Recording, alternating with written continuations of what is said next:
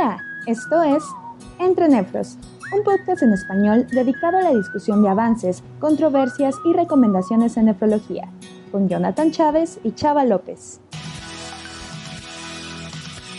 ¿Qué tal amigos? Un gusto saludarlos de nuevo. Les damos la bienvenida nuevamente a su programa Entre Nefros, en donde vamos a tocar el día de hoy un tema que desafortunadamente el poco entendimiento y la poca comprensión de la patología ha llevado a ser un tema ignorado por el mundo de la medicina durante muchos años, pero es extremadamente prevalente en los pacientes con enfermedad renal crónica. Vamos a hablar del trastorno mineral óseo y para eso hemos invitado a un amigo mutuo, Chava, que conocemos bien desde hace algunos años. Así es, John. Hola, ¿cómo están todos? Bienvenidos a un nuevo capítulo de Entre Nefros. Como siempre es un gusto estar acompañado de John y de todos ustedes pues el día de hoy vamos a hablar de un tema que es un poco áspero, lo aman pocos y muchos lo ignoramos. Y tenemos al que yo considero el experto nacional en el trastorno mineral óseo de la enfermedad renal crónica. Tenemos el gusto de que nos acompañe un amigo que es Juan Carlos Ramírez Sandoval. Él es médico adscrito al Departamento de Nefrología y Metabolismo Mineral del Instituto Nacional de Nutrición y Ciencias Médicas Salvador Subirán. Además es profesor titular de la Facultad de Medicina del UNAM y es miembro SNI, entre muchas otras cosas.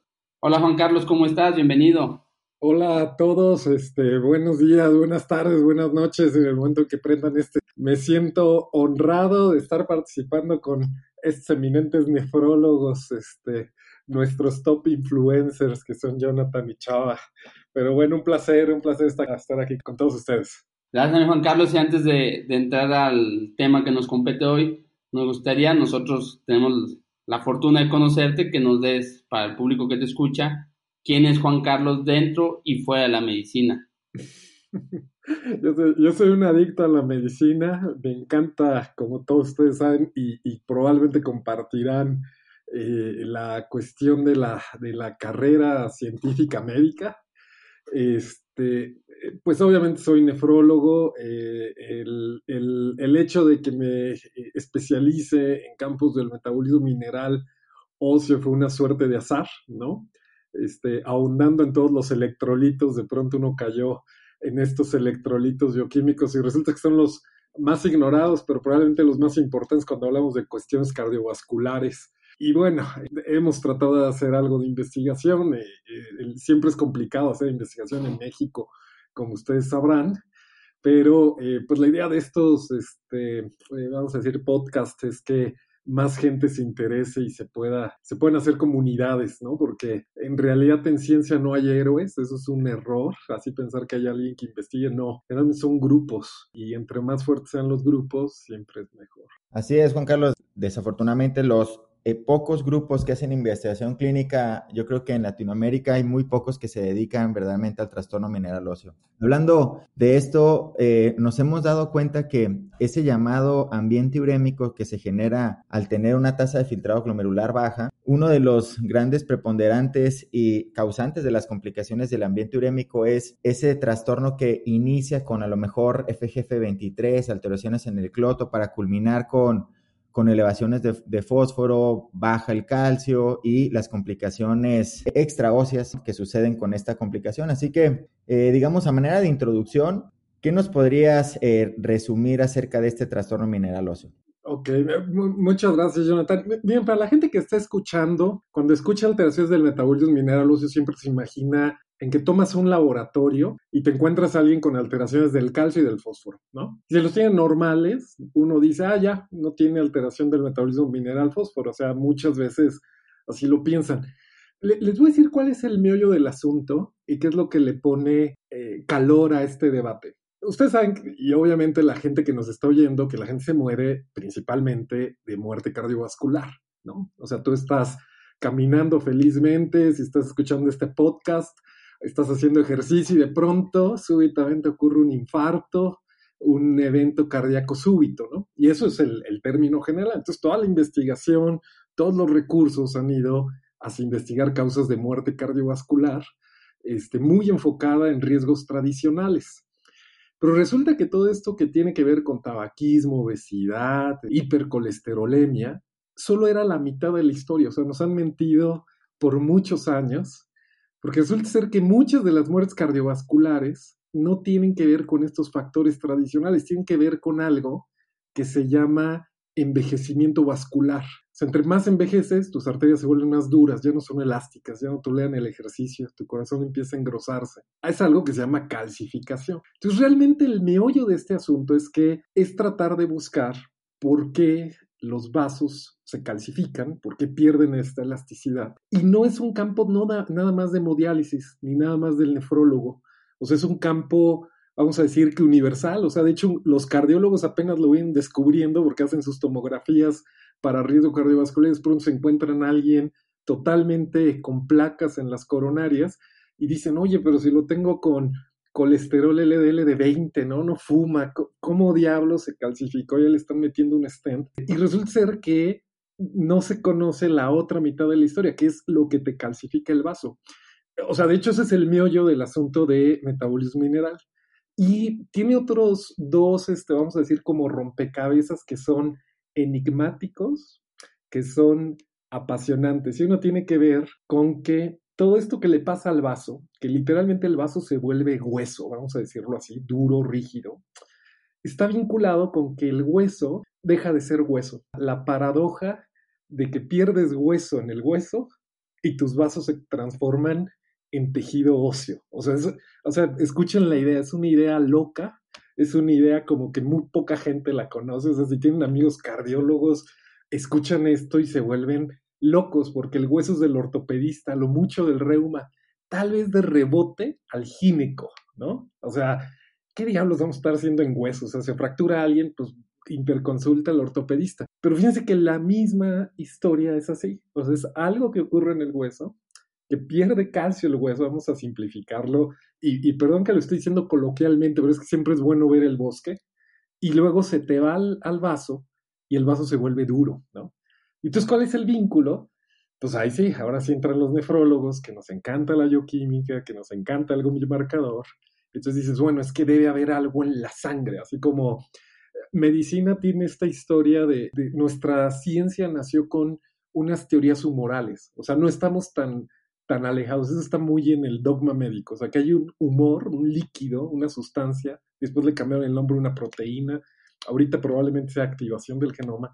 Pero es una sustancia que se produce en la sangre, que se comunica y que probablemente sea la, alteración. Entonces, básicamente esas son como la definición. O sea, ustedes lo ven en, el, en el gran esquema. Cuando uno habrá alteraciones del metabolismo mineral, primero siempre le quitamos el óseo, ¿no? O sea, debe hacer alteraciones del metabolismo mineral y óseo. Y luego le quitamos el cardiovascular, porque si no los cardiólogos se sienten invadidos en su campo, pero realmente el, nombre debería ser alteraciones del metabolismo mineral, óseo, de vascular, ¿no? O sea, ya te vincula todo. Pero ese es el meollo del asunto. De hecho, de eso se mueren nuestros pacientes en diálisis. Ustedes que son expertos en esto, pues lo tienes bien dializado, lo tienes en hemodiafiltración, este, lo tienes al paciente con la mejor terapia dialítica, bien nutrido, no infectado, y ching, se muere de causa cardiovascular en un paciente fracturado.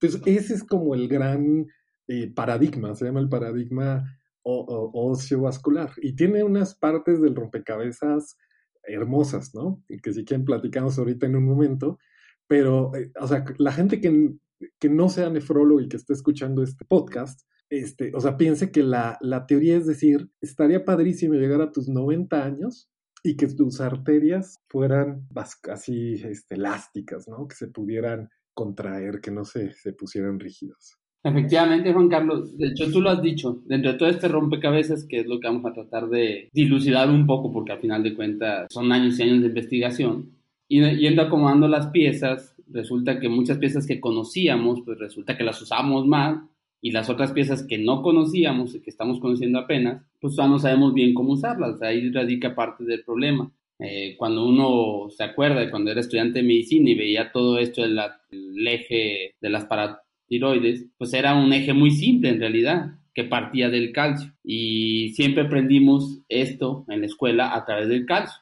Pero ahora resulta que no sabemos medir el calcio, por años se nos enseñó que el calcio hay que corregirlo con albúmina. Y en eso, a nivel nacional e internacional, tú has hecho muchos cambios.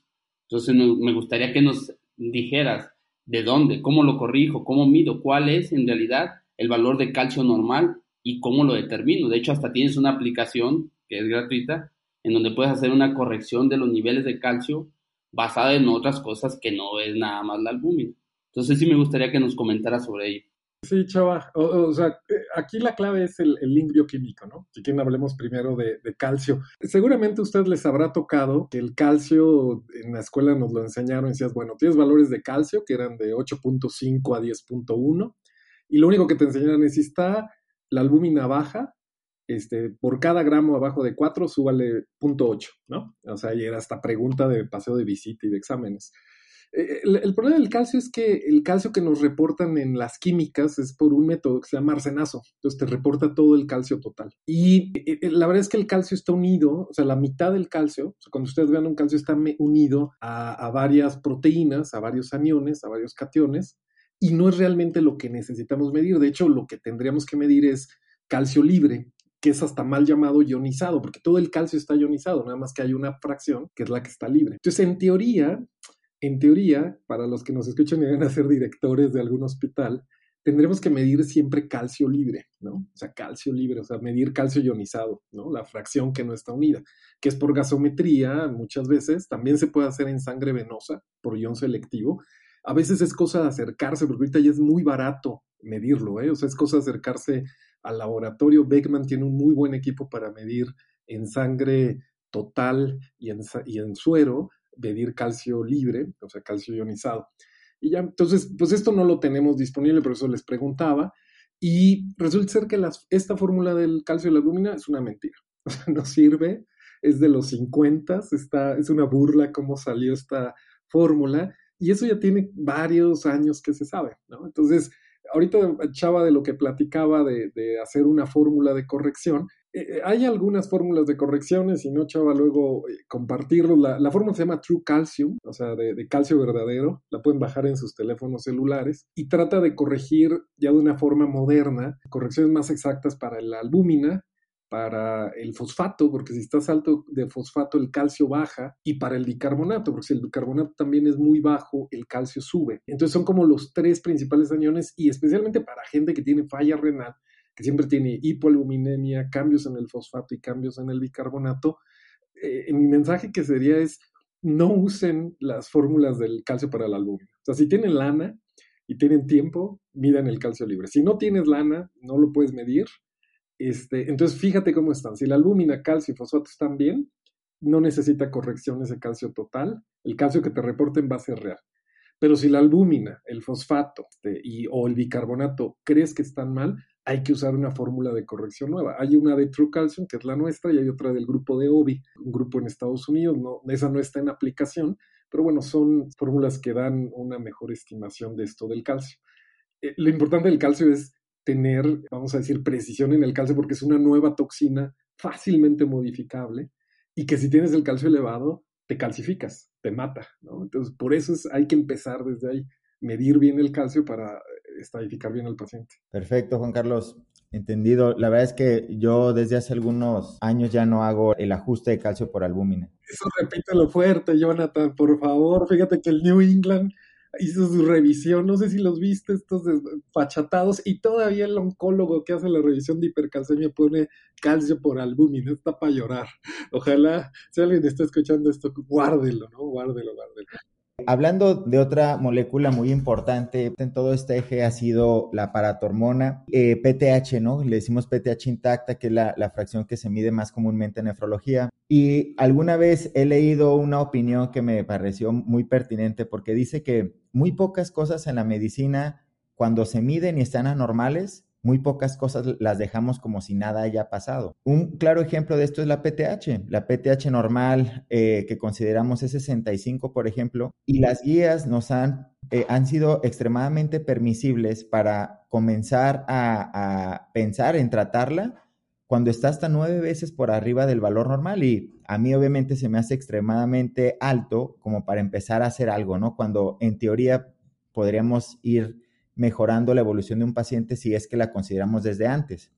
¿Qué opinión te da esto, Juan Carlos? ¿Por qué medimos PTH? ¿Cómo la medimos? ¿Qué, finalidad tiene esto? Entiendo el punto, Jonathan. Lo que entiendo es, ¿cómo diablos tenemos un reactivo que te dan el valor y está, si está de 2 a 9 veces el valor normal? Está bien, déjalo así. Pues sobre todo en diálisis, ¿no? Esa es la pregunta. Eh, yo creo que esto va a cambiar, pero les explico un poco ¿Por qué creo que pasa esto? Tiene tres cosas la PTH. Una es que es un reactivo terrible en medicina, terrible, porque tiene variabilidad. O sea, la PTH se te secreta, tiene picos, cambia. Segundo, cuando haces el ELISA para medir la PTH, resulta que la PTH es una molécula que se parte. Y no solo se parte y se parte en fragmentos, sino que hay por lo menos dos regiones de la PTH en, dos aminoácidos muy específicos, el 8 y el 18, que la inactivan. Entonces puede ser que a veces tengas PTH, que tú dices, ah, esta es la hormona, pero es hormona basura, hormona inactivada, ¿no? Hormona que no funciona. Y el tercer gran problema es que estrictamente es una toxina urémica. O sea, si estás mal dializado, esta PTH inactiva se te eleva. Entonces, tiene una gran variabilidad. O sea, una gran variabilidad. Es el de los reactivos que más variabilidad tiene. Y la segunda cuestión es que el valor de la PTH depende de tu trayectoria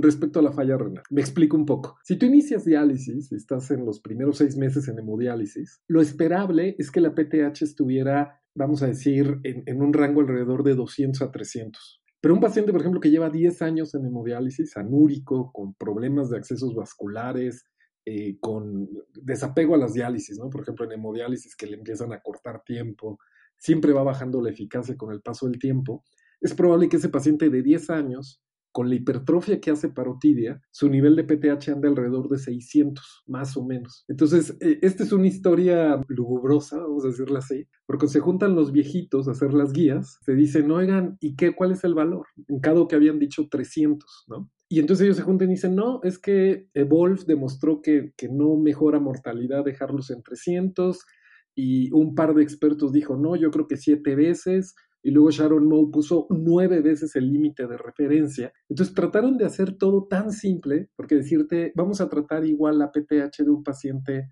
un día en hemodiálisis al paciente que lleva 15 años en hemodiálisis. Y vamos a fijarnos en, qué rango se muere la, la gente asociado a la PTH. Y eso es un error, porque la PTH, si tú la buscas modificar para mejorar mortalidad, realmente tendrías que tratar a gente muy extrema para mejorar mortalidad. Realmente la PTH lo que te cambia es calidad de vida, o sea, te cambia fracturas, ¿no? Específicamente, y calcificación, sobre todo de pequeño vaso. Entonces, esa es la historia de por qué está de dos a nueve veces, ¿no? Porque dijeron, tratemos a todos. Yo personalmente lo que les diría es que si un paciente inicia diálisis, lo ideal es que va a haber elevación de PTH, eso está bien, se tiene que elevar, si no la tiene elevada, cuidado. Este, pero tiene que ser una elevación leve, gradual, y normalmente hay que dar cierto margen pensando, llevas tantos años en uremia, tus glándulas paratiroides se van a hipertrofiar, entonces se va a ir subiendo, se va a ir subiendo la PTH. Normalmente ya eh, gatillo, o sea, el momento gatillo en donde ya realmente hay un problema directo a la PTH, van a ser en estas elevaciones arriba de 700. Hay varios, no sé, el doctor Kanata me acuerdo que decía, es que yo no voy a dejar a alguien con PTH de 400 y lo empecé a hemodializar. Y tiene toda la razón, ¿no? O sea, alguien que empiece hemodiálisis tendría que estar con una PTH de 150, 200. Pero si lleva 10 años y trae 500 de PTH, está bien, o sea, qué bueno que ha sobrevivido 10 años, ya sabemos que va a estar hipertrofiado, pues habrá que buscarlo trasplantar. Entonces mi mensaje sería ahí, y va a cambiar eso, va a cambiar, nada más que faltan ensayos clínicos que demuestren lo que digo, que es la trayectoria del tiempo de la evolución de la falla renal según lo que te da la PTH, ¿no? Y, más o menos tratar de decir, si iniciaste diálisis, PTH en rangos bajos, si ya llevas mucho tiempo en diálisis, PTH cercanos a este 7 o 9 veces del valor. Y yo creo, Juan Carlos, que esta sería, o sea, como lo esperado, pero paradójicamente, PTH de 150 o menos se asocian todavía a mayor mortalidad, ¿no? Con este hueso adinámico. La, la PTH es una toxina urémica, es un mecanismo de adaptación muy bueno. Eh, o sea, lo peor que te puede pasar son los extremos, ¿no? Así como todas las mediciones en medicina, especialmente en nefro. O sea, son curvas J, curvas U. O sea, valores muy bajos, peores desenlaces, valores muy altos. Entonces, en metabolismo mineral, casi todos los valores, calcio, fosfato, PTH, tienen esta lógica de tu curva en ¿no? Y la de la PTH es la pancita, es decir, de la curva en donde es el menor riesgo. Eh, generalmente es en este rango que acabas de decir, Jonathan, ¿no? 150, 300 es como un buen valor.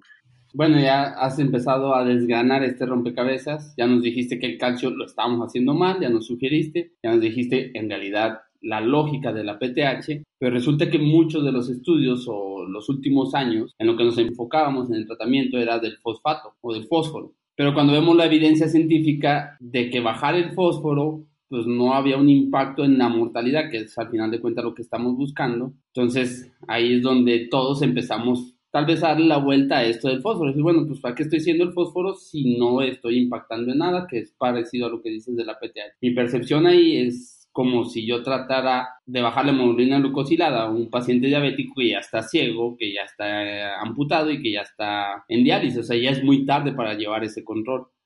Pero también resulta que en estos años ha habido muchos descubrimientos y uno de ellos, el nuevo jugador que es el estrella, que es el Cloto. Entonces, ¿por qué no ha impactado el, el, manejo del fósforo? ¿Cuál es tu percepción? Y ahora, ¿por qué no nos enfocamos en el Cloto, que es la base de todo esto? PTH, fósforo y calcio. ¿Por qué no lo estamos midiendo? Muy bien, chava. Sí, o sea, Cloto, Cloto es una proteína que en teoría sería como la proteína de la juventud, ¿no? Y en teoría en metabolismo mineral hay una, una hipótesis, ¿no?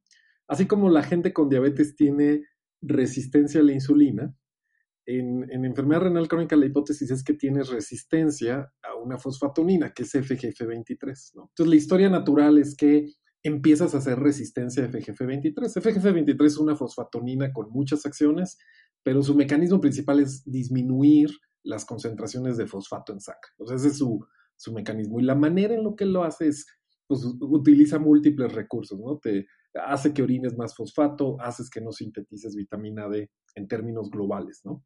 Pero su mensaje así principal biológico es ese. Entonces, en, metabolismo mineral, la lógica es que hay resistencia a FGF23 porque perdiste el correceptor. O sea, FGF23 no puede actuar y este correceptor es cloto. Entonces, en teoría, haces uremia, pierdes cloto, empiezas a elevar FGF23, en algún momento fracasa FGF23 y haces hiperfosfatemia, y en algún momento haces tanta hiperfosfatemia, tanta elevación de FGF23, que ya de pronto empieza a ocurrir eh, los últimos dos eh, piezas del ataúd, la hipocalcemia leve, estas que observamos, el hiperparatiroidismo, o sea, es, es como el continuo. Entonces, en teoría, la piedra angular es que tú pierdes cloto y eso es un misterio porque primero cloto está pegado a las membranas. Entonces, lo que ven ustedes de papers miden cloto en sangre, pero no significa que sea el cloto que se te está expresando en las membranas. Yo creo que en unos 10 o 15 años, así como hay eritropoyetina, va a haber inyecciones de cloto. Yo creo, pero nada más necesitan darle al clavo cómo aumentar la expresión de cloto, porque en cuanto aumentes cloto, o sea, ya vas a llegar a tu unidad de hemodiálisis. Hemo, bueno, tal vez ya no es EPO, igual HIF, pero eso es otra triste historia. Este, pero bueno, igual y toca que te inyecten cloto, ¿no? Entonces, el gran problema ahorita con por qué no podemos medir cloto tiene que ver con eso, con que está pegado a las membranas, no se secreta en la sangre. Ese es el primer gran, gran punto, ¿no? Y el segundo punto que tocabas del fosfato, no sé si me dejen ahí explayarme un poco, pero no sé si ustedes sepan que eh, si tú agarras a una persona que no tiene falla renal y tiene fosfato en 4.4 y lo comparas con alguien de 3.3, la expectativa de vida, así en, en la corte de Framingham o en la corte sueca, es aproximadamente unos 20 años más de vida. O sea, si tienes el fosfato más bajo, vives más. Es como una, es como el LDL, a decirlo así. Poca gente lo conoce, pero el fosfato está en observacionalmente está muy vinculado a eso. De hecho, para los amigos cardios, eh, nosotros los nefros no usamos estatinas en hemodiálisis de manera universal porque los ensayos Aurora o 4D eran, fueron negativos, ¿no? O sea, tenías a alguien en hemo, le dabas estatina, rosuvastatina o atorvastatina y y no mejoraba la sobrevida. Resulta ser que ahorita en enero dijeron, oigan, ¿y qué hubiera pasado si hubiéramos arreglado el fosfato? O sea, si hubiéramos dicho, para que te dé estatina, te voy a controlar el fosfato. Entonces resulta ser que si tenías el fosfato arriba de 5, la estatina no sirve. Pero si el fosfato lo tenías abajo de 5 en hemodiálisis, la estatina era protectora. De hecho, el estudio hubiera sido positivo y ahorita todos estaríamos recetando estatina a nuestros pacientes en hemodiálisis, ¿no? Entonces, fosfato es como el guion ignorado el valor ideal de fosfato tampoco está muy bien establecido, pero y ensayos clínicos ya nadie lo quiere meter en un ensayo clínico. Es muy caro hacer un ensayo clínico de fosfato. Pero probablemente lo observacional te diga que abajo de 5 es muy, muy buen factor protector. Me encanta este análisis post-hoc de la aurora, por ejemplo. Y si ahorita regresamos la máquina del tiempo y volviera a hacer ensayos clínicos de dar estatinas a gente en hemodiálisis, controla el fosfato y la estatina se vuelve una maravilla, te protege de muerte cardiovascular.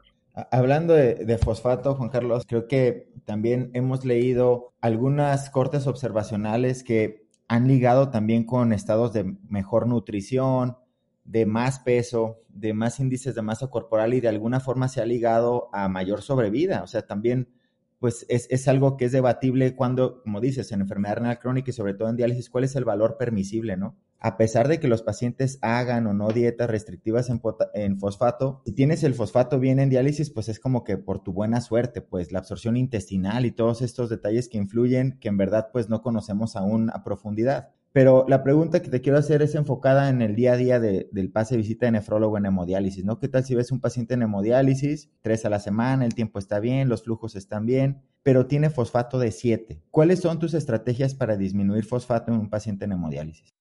Vamos a decir, muy frecuente, ¿no? Ese caso. O sea, el fosfato solo hay tres caminos. O sea, solo hay tres formas de bajarlo, pero antes de que les diga las tres formas, nada más quiero eh, retomar algo que acabas de decir, que es hay que ver al paciente y no hay que ver el fosfato.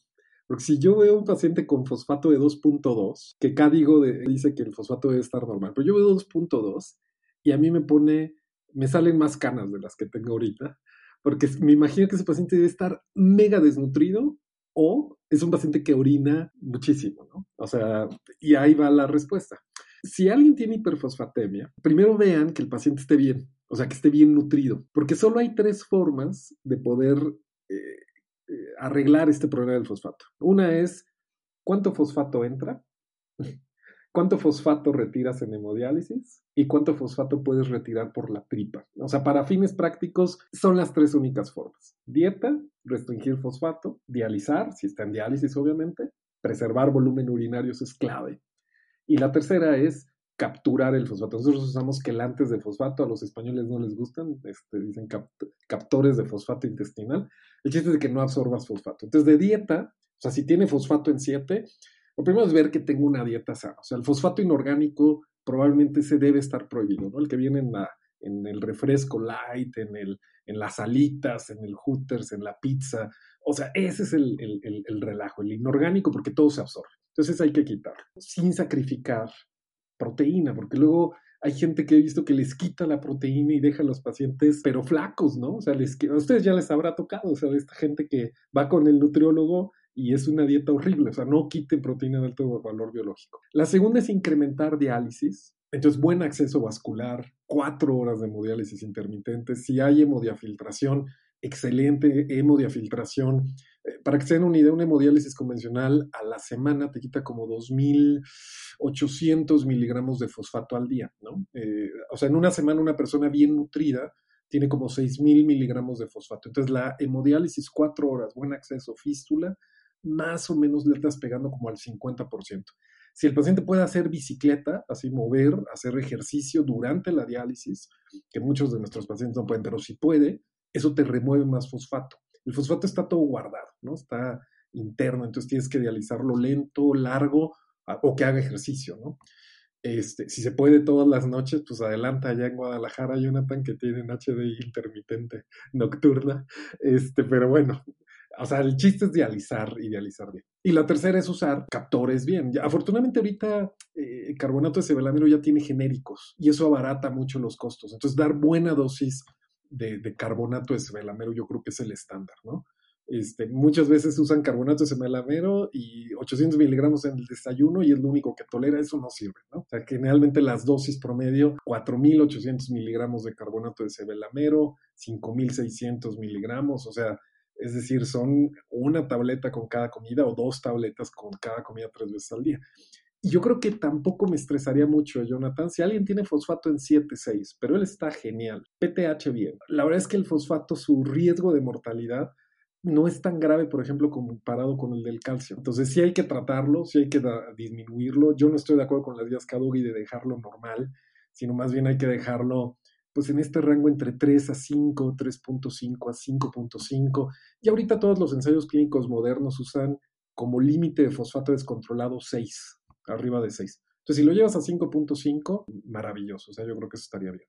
En efecto, yo creo que de lo que acabas de comentar de la dosis de carbohidrato de cebelamero, pasa lo que pasa en mucha terapéutica en pacientes en terapia de sustitución renal. Estamos en infradosis siempre. Por no sobrecargar, o por el miedo, por el desconocimiento o por los costos, pero siempre la gran mayoría de los pacientes cuando revisamos cómo se apegan a los tratamientos, no nada más a los suplementos, sino también a los tratamientos antihipertensivos, siempre es bajo, pero yo creo que esos son los factores que influyen. Y aquí pues estamos hablando de metabolismo mineral óseo y vascular, como lo nombraste, pues no podemos dejar de hablar un poco de la autora poderosa vitamina D, que para todos la usamos cuál es el papel de la suplementación de vitamina D de colecalciferol en los pacientes con enfermedad renal crónica, desde estadio 1 hasta los que están en hemodiálisis. No, tengo muchas ganas luego de hablar de vitamina D porque hay, no, ustedes no son acólitos, ¿verdad? De la vitamina D. Dicen que son los acólitos, ¿no? es gente que ha hecho su carrera en vitamina D o que ve la vitamina D como un dios, como una panacea. Seguramente ustedes ya lo habrán leído. Vieron que esta semana le dieron una estocada a las vitaminas, ¿no? Que donde salió y dicen no sirven las vitaminas para. A ver, les voy a decir algo. Vamos a decir que esto es entre amigos, se los voy a decir. Tengo la impresión que solo hay dos eh, grandes grupos de gente que tiene vitamina D baja. Un grupo es un grupo desnutrido, ¿no? O sea, que obviamente si le haces una biopsia de hueso tiene osteomalacia. Tenemos un amigo en Brasil que se llama Luisio Carvalho. Son de los poquitos centros que hacen biopsias. Entonces va, va a San Brasil, en Sao Paulo, y hacen biopsias de hueso. Y más o menos el 8%, 10% de su corte tiene osteomalacia en 2020. O sea, Brasil, Sol. Entonces yo creo que hay un fenotipo de gente que sí tiene deficiencia de vitamina D, el desnutrido, ¿no? El adolescente este, el que lo ves muy flaquito, ese tiene deficiencia, ¿no? Pero el 90% yo creo que es un fenómeno adaptativo. O sea, si tú mides a alguien eh, vitamina D, ya sea la nutricional, la 25D, o la que te hidroxila el riñón, la 1.25, siempre va a estar bajo. Y entre más bajo, más muerte. Y entre más bajo, más infartos, más infecciones. Pero hay mucha evidencia para pensar que esto es algo adaptativo a la falla renal. O sea, mira, si tú haces hiperfosfatemia y tienes FGF23 elevada, ¿tu cuerpo qué va a hacer? Pues no quiere vitamina D. ¿Por qué? Pues porque si, si tiene buenas reservas de vitamina D, vas a absorber fosfato el, vaso se va, se va a calcificar más, ¿no? Entonces, muchas veces yo creo que son fenómenos adaptativos, porque les das vitamina D a alguien en diálisis, a alguien que no tiene función renal, y sube más la FGF23, eso está bien, bien demostrado. Eh, nosotros nos llevamos una sorpresa así, porque en diálisis peritoneal, bien nutridos, con las cantidades de calcio brutales que reciben en las bolsas de EP en México, hacen unas elevaciones de FGF23 marca llorarás. O sea, la vitamina D parece no, no ser la causa, sino es el efecto de tener activado el eje de no, de no tener fosfato en tu sangre. O sea, FGF23 no sintetizas vitamina D. Entonces, yo en la práctica, para alguien que tiene enfermedad muy avanzada, solamente doy vitamina D en dos casos. Uno es hiperparatiroidismo grave, que tiene cifras de calcio y fosfato normales o bajas. Yo creo que ese es el candidato ideal. Y segundo, para aquel paciente que creo que está muy desnutrido, este, que tiene muchas pérdidas, que tiene valores muy bajas, aunque no tenga hiperparativismo, probablemente ese paciente le doy. Y al resto, híjole, yo, chava, me quedo con la idea de que eh, eh, menos es más, como dicen los terapistas. Entonces, creo que se sobreutiliza la vitamina D. Sí, le pasa como al ácido fólico, al complejo B, y precisamente a eso íbamos hace rato con la polifarmacia, a veces por dar este tipo de suplementos no damos adecuadamente los que sí tendrían un impacto. Parece que el mundo ha querido que funcione la vitamina D, no se ha explorado prácticamente, yo creo que en cualquier enfermedad orgánica, yo creo que cualquier especialidad ha probado vitamina D para mejorar algo y desafortunadamente los ensayos clínicos han sido negativos. Yo lo que les digo a los estudiantes es que tener vitamina D baja definitivamente se asocia a todo lo malo, pero no sabemos cómo subirla. Probablemente haya otra forma de subirla que hoy no la hemos explorado, que no la sepamos y por eso es que pues les va igual. Y bueno, Juan Carlos, pues mira, hemos hablado de trastorno mineral óseo, definitivamente me da la impresión que cada una de las proteínas, de los electrolitos que hemos hablado, podemos hablar prácticamente un programa de cada uno de ellos, ¿no? Es extremadamente amplio, pero Creo que nos has dado un buen resumen y de, puntos difíciles. Nos da gusto escuchar la opinión de un experto y sobre todo la postura que has tenido en, casos que te hemos planteado de la vida real. Agradezco mucho que hayas participado con nosotros y espero tenerte en, próximas ediciones de Entre Nefros. No, yo encantado a los dos. Este, eh, me, me, encanta que haya podcast de Nefro este, prometo ya no escuchar podcasts de deportes en mi transporte, ya voy a poner más podcasts de medicina, pero, pero bueno, no, un placer y un placer a la audiencia. Gracias por acompañarnos. No olviden seguirnos en Twitter, arroba ennefros, y dejarnos sus comentarios y sugerencias. Nos escuchamos pronto. Todo lo expresado representa la opinión personal de los participantes, no instituciones ni empresas. No debe ser tomado como consejo médico. Es solo un ejercicio académico.